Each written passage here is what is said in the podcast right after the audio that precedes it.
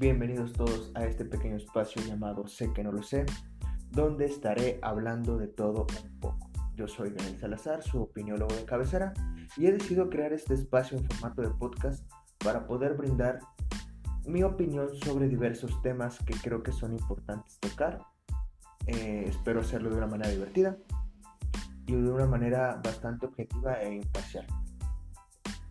Muchísimas gracias por escucharnos, muchísimas gracias por compartirnos y espero que esto nos guste a todos y que lo disfrutemos por igual. Gracias de nuevo y nos vemos en el primer capítulo.